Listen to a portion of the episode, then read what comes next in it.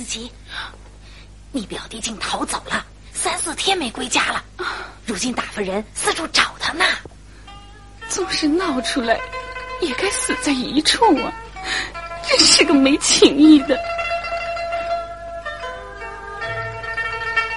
鸳鸯姐姐，思琪，姐姐，我知道，你是生怕我说出来，心里放不下。我要是告诉了一个人，我我立刻现死现报。姐姐，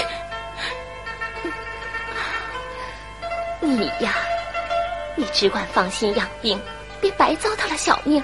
好姐姐，咱们从小耳鬓厮磨，你不曾拿我当外人，我也不敢怠慢了你。如今我虽然一步走错，你若果然不告诉一个人。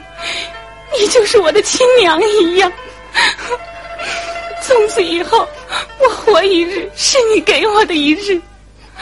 我病好之后，把你立个长生牌位，我天天焚香拜礼，保佑你福寿双全。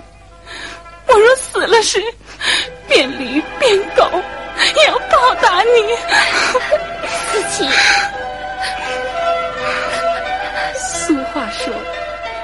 千里搭长棚，没有不散的筵席。